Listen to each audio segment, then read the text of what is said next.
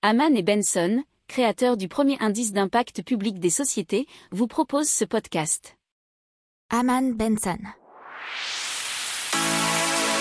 Le journal des stratèges. Alors on parle de l'impôt mondial et euh, l'impôt mondial minimum et qui serait pour l'instant hein, serait plutôt fixé à 15%, mais l'Union européenne euh, négocierait sous l'égide de l'OCDE pour avoir un taux minimal fixé à 25%, ce qui représenterait quand même une sacrée hausse des rentrées d'argent sur, sur l'IS, une hausse de 50%, et ça passerait donc de 340 milliards à 510 milliards d'euros pour 2021.